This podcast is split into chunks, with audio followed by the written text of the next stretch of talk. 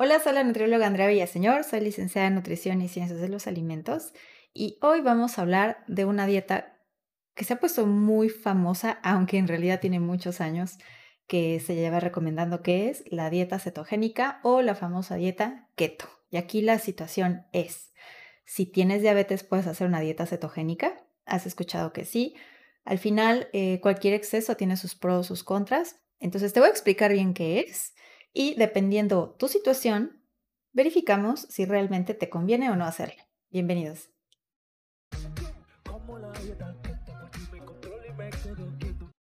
Te voy a explicar qué es la dieta keto o cetogénica, que es lo mismo y se llama así porque tu cuerpo produce cuerpos cetónicos debido a que no hay un consumo de hidratos de carbono.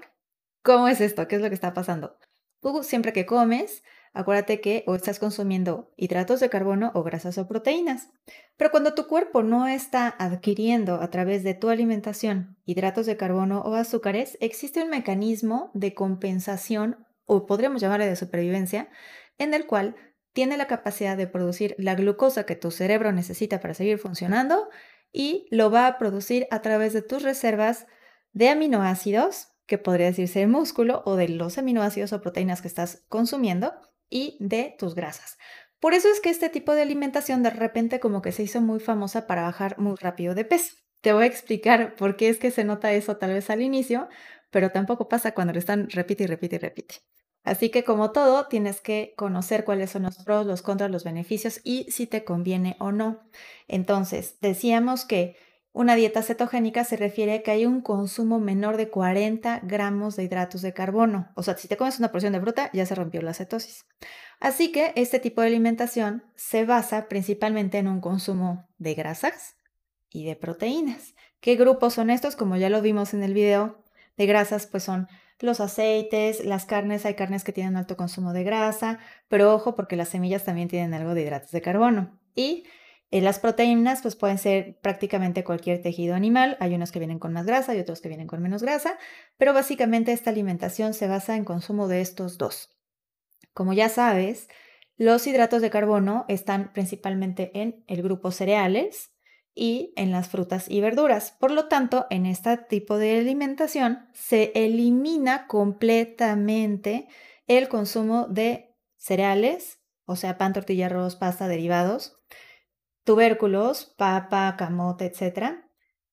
Todas las frutas y muchas verduras. En realidad, em, la dieta cetogénica franca o la fase 1, como le llaman, que es cuando realmente está esta limitación de hidratos de carbono, pues eh, hay pocas versiones de vegetales que se pueden consumir, básicamente son como las hojas verdes oscuras y van a suspender las que tienen que ver con un poquito más de carga de carbohidratos, como puede ser el jitomate, la zanahoria, eh, apio, entre otros.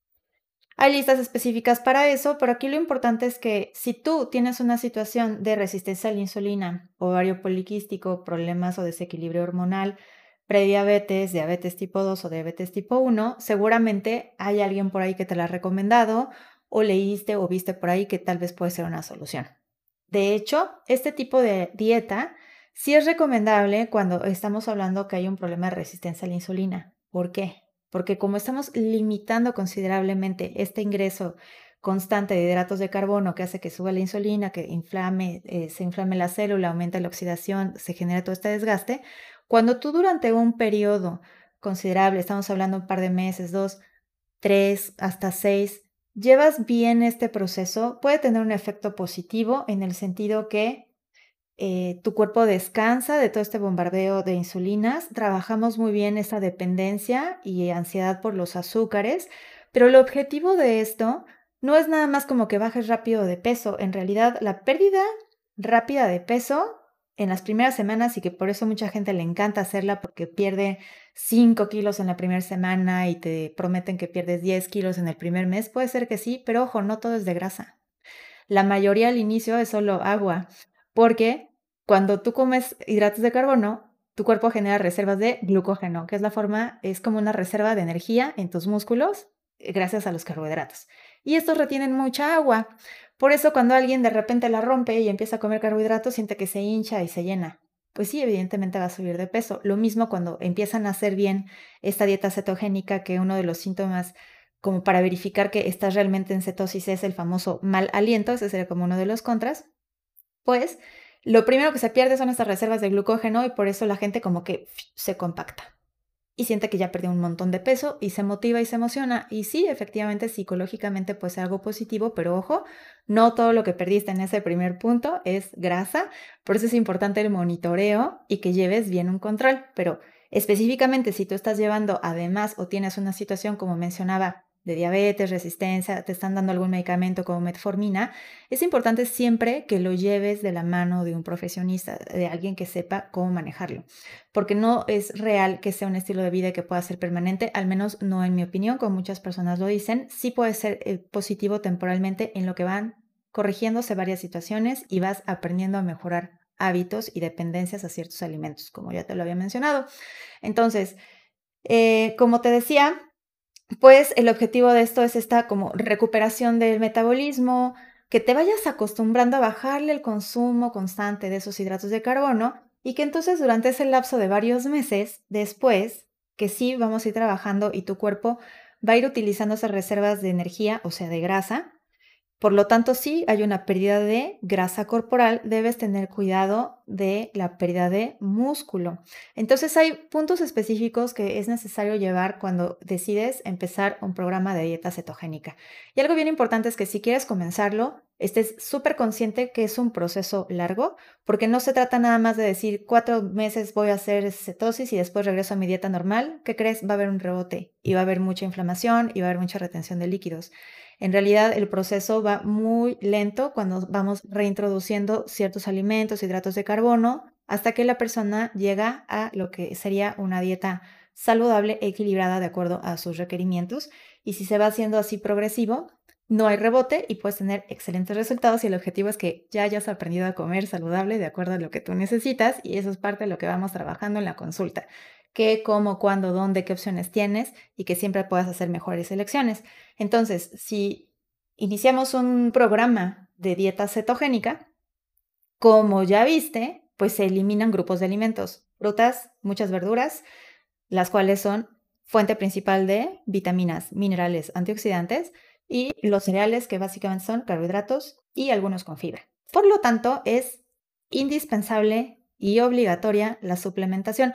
Estos son todos los puntos eh, más frecuentes que la gente que llega a hacer un programa de estos porque nada más vio recomendaciones y le dijeron que nada más comiera grasas y proteínas sin sentido, no tiene el resultado. Y después sí tal vez bajaron 10 kilos, pero se les cae el cabello y están anémicos y todos pálidos y con flacidez. Esto tiene que ver porque hay deficiencias, entonces es indispensable una adecuada suplementación, que eso ya se hace de forma individualizada en la consulta, pero es necesaria. Entonces tienes que estar consciente que sí tienes que invertirle en los suplementos para evitar efectos secundarios negativos por la deficiencia y el desequilibrio que tiene este tipo de alimentación.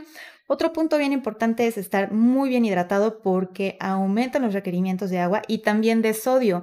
Entonces, en este tipo de dieta se rompen ciertos esquemas de lo que sería una dieta saludable, porque aquí sí necesitamos consumir más sal, hay un mayor consumo de agua y sí hay un mayor consumo de grasas, de grasas saturadas y grasas poliinsaturadas. Las dos son necesarias, pero ojo, no es a libre demanda, porque como lo mismo como platicamos en el tema de ayuno intermitente, lo que importa es también cantidad.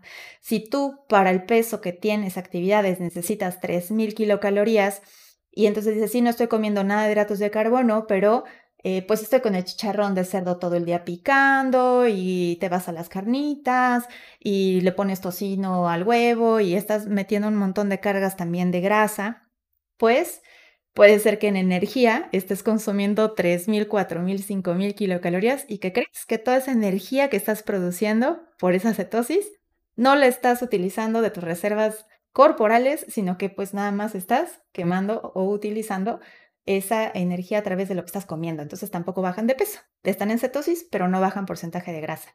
Y esos son los puntos que verificamos nosotros en la consulta, ¿no? De que puede ser que sí estés en cetosis y de hecho, así como hay aparatitos para la glucosa, hay aparatitos que te miden los cuerpos cetónicos, que con eso verificamos que la persona realmente está en este proceso, pero si está comiendo de más, tampoco va a haber esa reducción de grasa.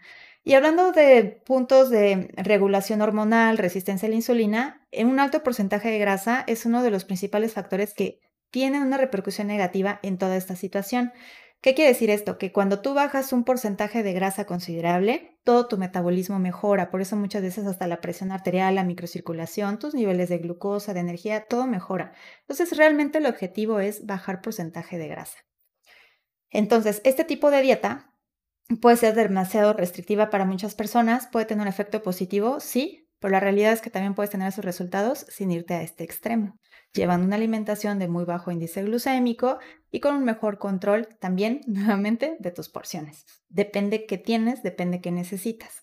También es bien, bien importante eh, la actividad física porque necesitamos que tus músculos estén en este estímulo, en activación, para que esta reposición de tejidos se esté dando de acuerdo a lo que estás comiendo. Y ojo, porque las personas que comen también demasiada carne, hay ciertos aminoácidos, recuerda que una proteína es una cadena de aminoácidos y hay algunos aminoácidos que cuando hay un mayor consumo, ¿qué crees? Que también se va a generar más glucosa y se puede romper el proceso de cetosis por estar comiendo exceso de carne y tampoco vas a bajar de peso. Entonces es bien importante que aprendas qué estás haciendo, que vayas de la mano de alguien que sabe cuál, cuál es tu objetivo, cómo se va a trabajar.